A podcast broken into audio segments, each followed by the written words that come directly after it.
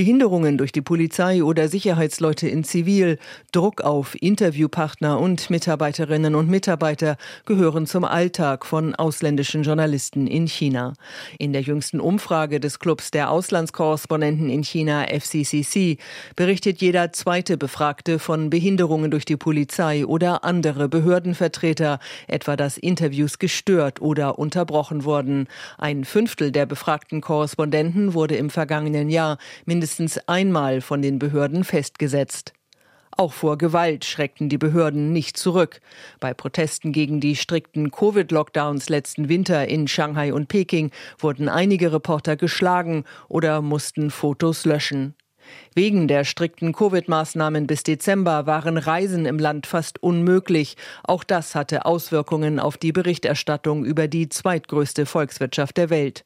Fast zwei Drittel der befragten Korrespondenten berichten auch, Covid-Maßnahmen seien von den Behörden als Vorwand benutzt worden, um Berichterstattung zu verhindern.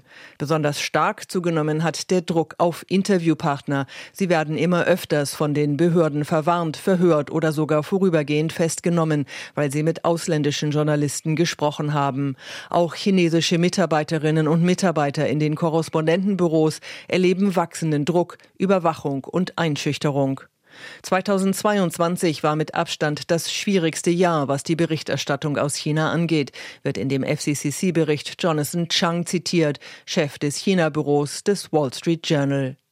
Alle befragten Korrespondenten beklagten, dass die Arbeitsbedingungen in China nicht internationalen Standards entsprechen. Dem FCCC gehören 160 Auslandskorrespondentinnen und Korrespondenten an, darunter auch die der ARD. Sie arbeiten für Medien in insgesamt 30 Ländern.